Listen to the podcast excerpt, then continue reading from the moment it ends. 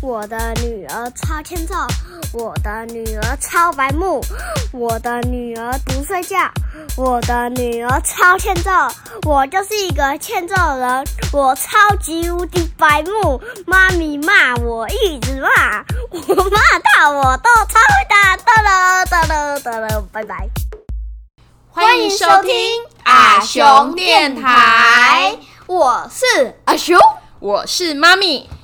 在讲故事之前，我要讲件事情。我有 IG 了，你只要搜寻李雄美，你就会看到我的 IG。如果你是使用 Podcast 平台的话，请给我们五星好评，或是留言告诉我们你们的想法，我们每一则都会看哦。对，那我们就开始我们今天的故事喽。开始。大家有发现我们的节目现在是每周一、三、五更新吗？有，其实已经有一段时间喽。对呀，我们现在每周一、三、五的中午十一点会准时上线，希望大家可以听起来。然后如果喜欢的话，记得帮我们分享出我们的频道，然后在我们下面给我们留言、按赞、分享哦。对，我们每一则留言都会看哦。那阿雄，你记到我们今天要来讲什么吗？知道啊，我们今天要来讲掌中戏。那掌中戏，掌中戏，那什么是掌中戏啊？就是布袋戏呀。那布袋戏是又是什么嘞？应该就是用布，然后缝一下他的衣服啊，他的脸，或者是用一根棒棒操作着他，或是像手偶一样用手下去操作。嗯，对，没错，掌中戏嘛，就是用手掌去操操作嘛，对不对？对。好，那妈咪要开始讲喽。好，你知道啊，在两百多年前，中国的漳州、泉州的人移民到了台湾嘛，对不对？对。然后呢，布袋戏的技艺也就跟着操我师傅过来了，而且在台湾呢，把布袋戏这个技艺发扬的光发发扬光大。布袋戏呢，主要会是在呃，庙会呀，或是家里有有人结婚的时候会演出，主要是以文戏为主。文戏就是文章的文，戏戏偶啊，就是他们会用手去操作那些戏偶，而且故事的对白也很优雅，再搭配现场会有一些国乐的演奏，很受到当时文青的喜爱哦。文青，嗯，这一些由超偶师带来台湾的戏码，都叫做龙底戏。就是压箱宝的意思啦，你知道吗？我不知道压箱宝。压箱宝就是我的我的秘密，就是压在箱底下的宝物嘛，就是压箱宝嘛。压箱宝。嗯，在清朝末年的时候啊，受到京剧的影响，布袋戏的音乐就变成敲锣打鼓这样子，节奏很快的那一种。对对对对对对对。然后武打戏的桥桥段跟特技杂耍也很受到欢迎啊！一直到了民国初年，最受欢迎的是由章回小说改编的武侠小说，像是《三国演义》啊、《西游记》、《封神榜》、《水浒传》之类的。然后到了日本治理的时代呢，李天禄、黄海岱等等这些布袋戏大师，一样是传承了京剧，演出的戏呢就被称为正本戏。正本戏对，就是由京剧下去做改编的嘛，所以就是变正本，正就是正确的正，本就是呃书本的本，嗯，然后呢，再来布袋戏的发展到了日治时期，就是日本统治台湾的时候，布袋戏因为受到民众的喜爱啊，所以日本政府很聪明哦，他们利用了布袋戏当做宣导政令的工具，就是。就是他们用布袋戏去宣传他们想要叫民众所做的事情，这样子，你懂吗？那防疫现在也可以用布袋戏的哦。嗯，电视上的。对，如果现在布袋戏还是很热门的话，那政府可能也会用布袋戏下去宣导，就是哦，我们要防疫要做什么事啊？而且还会做那个娃娃的小口罩，很可爱。没错，他们怎么样，你知道吗？他们会把戏偶穿上，戏偶原本是中国的嘛，所以他们会本来是穿上中国的服装，然后。日本的时候呢，就把他们改成那些布偶都穿和服，对，没错。然后呢，闽南语的对白中也会夹杂几句日文。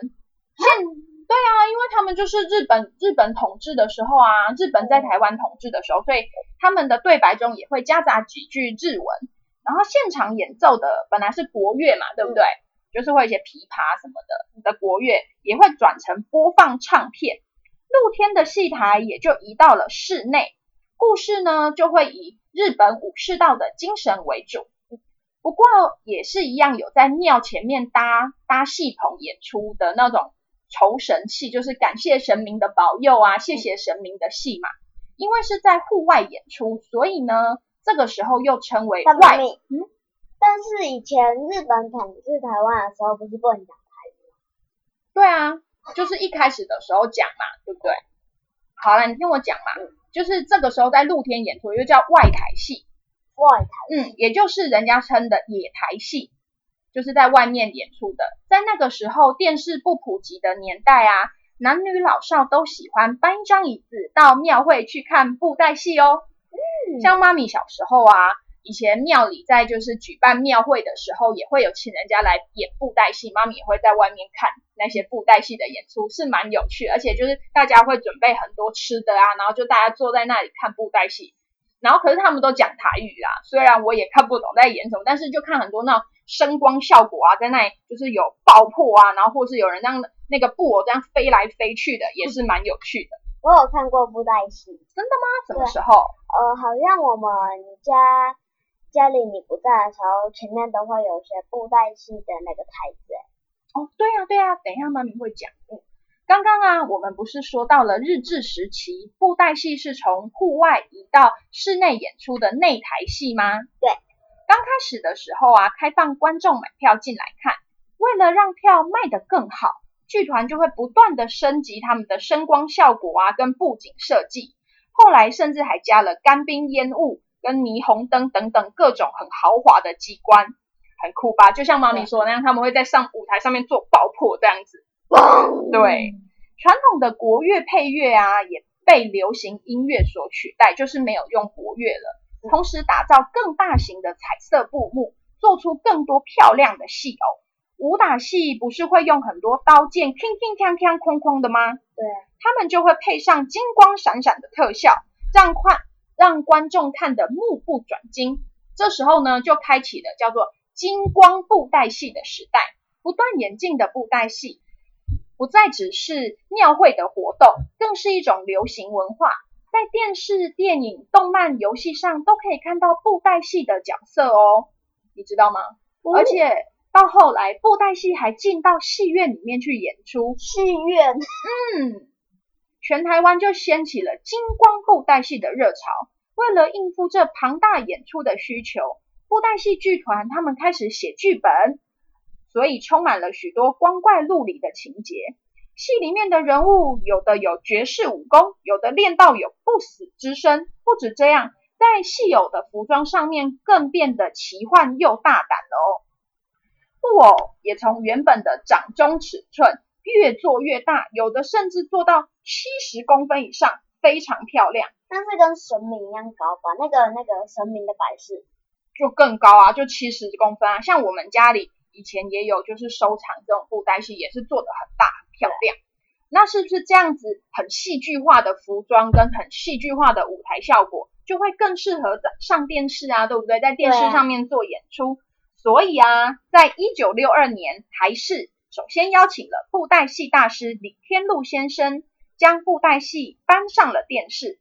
接着，在一九七零年代，云州大鲁侠史艳文。温州大陆侠苏演文这部这部剧连续播出了五百多集哦，五百多集，嗯，没错，创下当年台湾电视节目史上最高的收视率。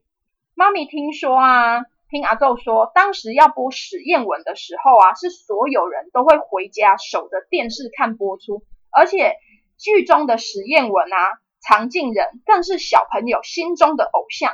爆红的程度可不输给现在的《鬼灭之刃》哦，你知道吗？所以很厉害吧？厉害哦。嗯，像那些做的很漂亮的布袋戏偶啊，不是都做的什么七十公分啊，然后做的很大吗？对啊。这个啊，就吸吸引了很多布袋戏的爱好者收藏。像你的爷爷啊，他很喜欢布袋戏，所以我们家就也有好几尊那种超大的布偶。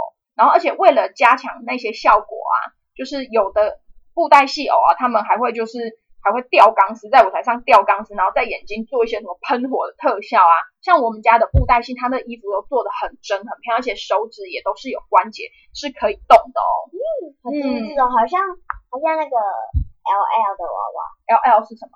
那是一个娃娃品牌哦，没有叶配哦，没有叶配，没有叶配哦。好。到了两千年呢，霹雳布袋戏公司制作了第一部三 D 动画的布袋戏电影，叫做《圣石传说》，票房甚至还赢过当年的《玩具总动员二》哦。所以你看，爱看布袋戏的人其实比我们想象的还要多很多，对不对？对。